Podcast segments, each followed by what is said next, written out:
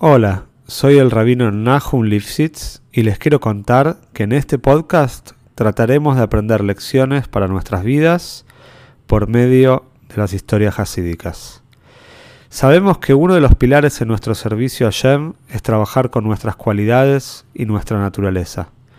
Los invito a este viaje maravilloso por el alma humana.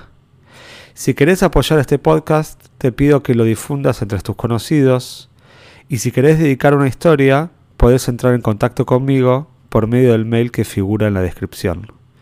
Te deseo que disfrutes la historia y puedas encontrar una gran enseñanza.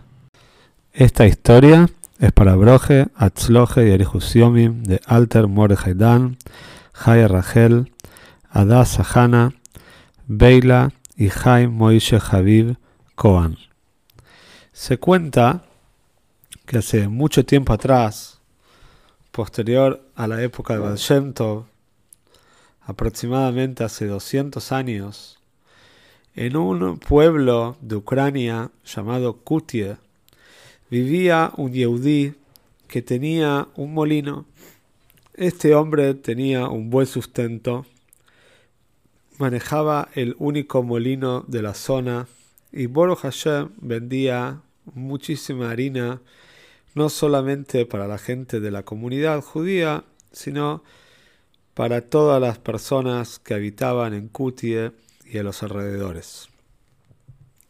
Se cuenta que el Poritz, el señor feudal, que era el dueño de las tierras en Kutie, era una persona muy antisemita, odiaba a los Yehudim y siempre estaba buscando la manera de cómo hacerlos sentir mal, cómo provocarles un mal a los Yehudim que vivían en sus tierras.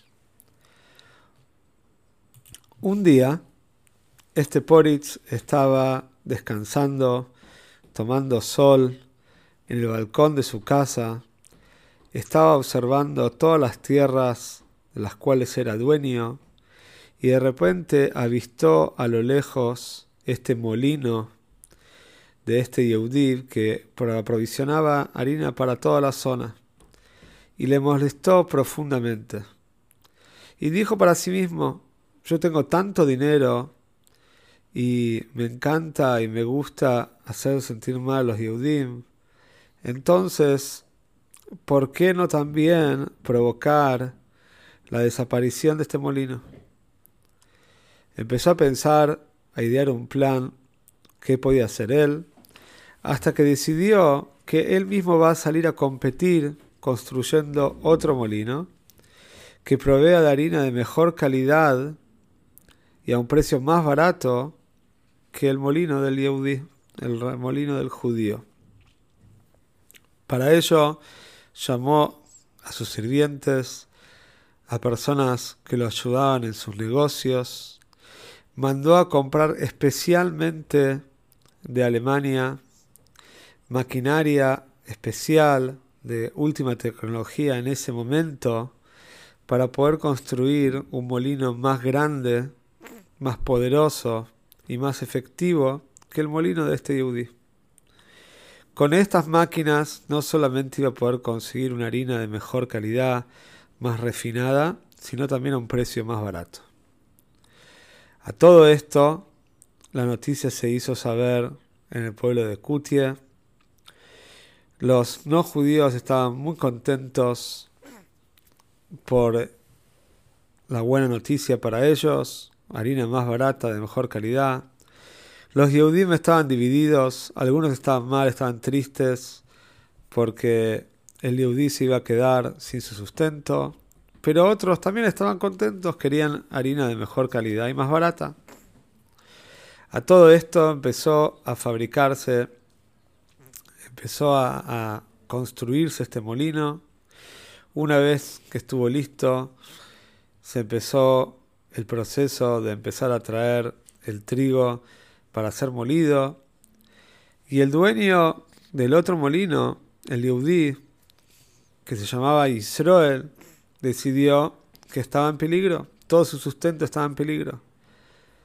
Por lo cual este hombre, que era un Josid fervoroso del Hasidut de Cherkov, que era un Hasidut también, derivado de la rama de Baal de, los Hasidim del Baal decidió Israel ir a visitar a su rey, el rey de Cherkov.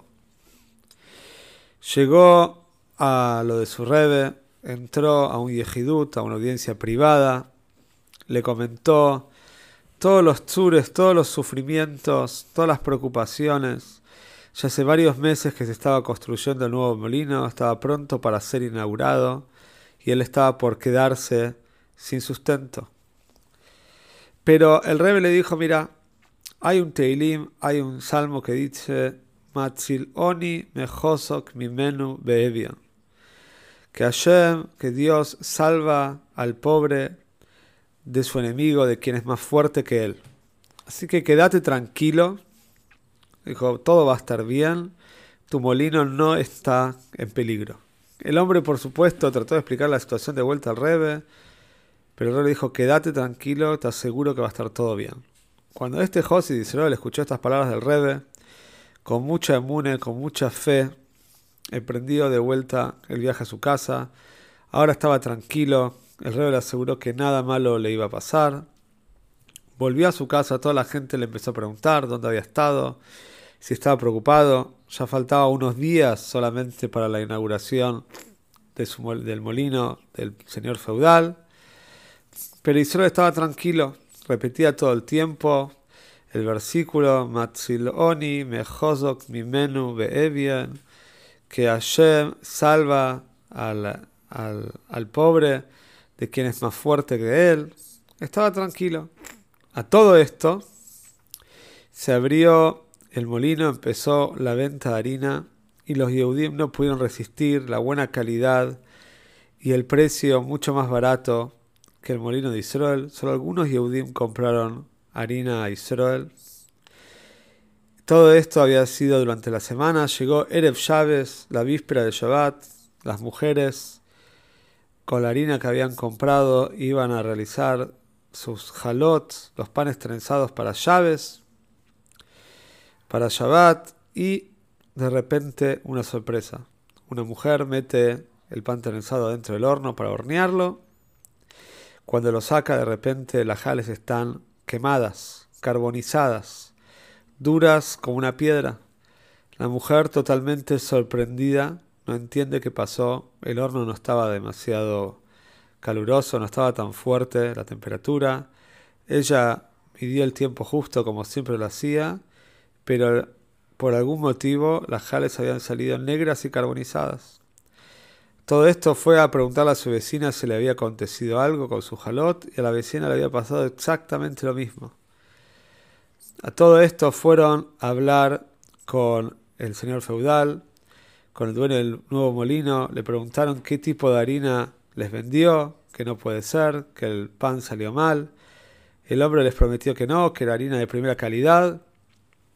Y ellos decidieron que no puede ser, que hay algo muy extraño en esta situación.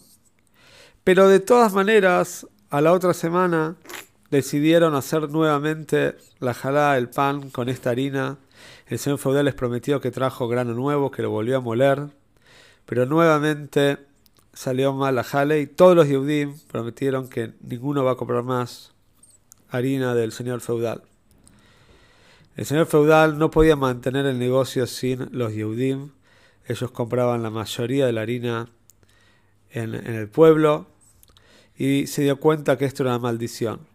Y fue a hablar, viajó hasta Cherkov, se enteró que el Rebe le había dicho a Israel que todo iba a estar bien, se dio cuenta que esto era algo divino, fue a hablar con el Rebe y le dijo, Rebe, Rabino, por favor saca la maldición de mi molino. Toda la harina que vendo, después todos los productos que se hacen con esta harina salen mal.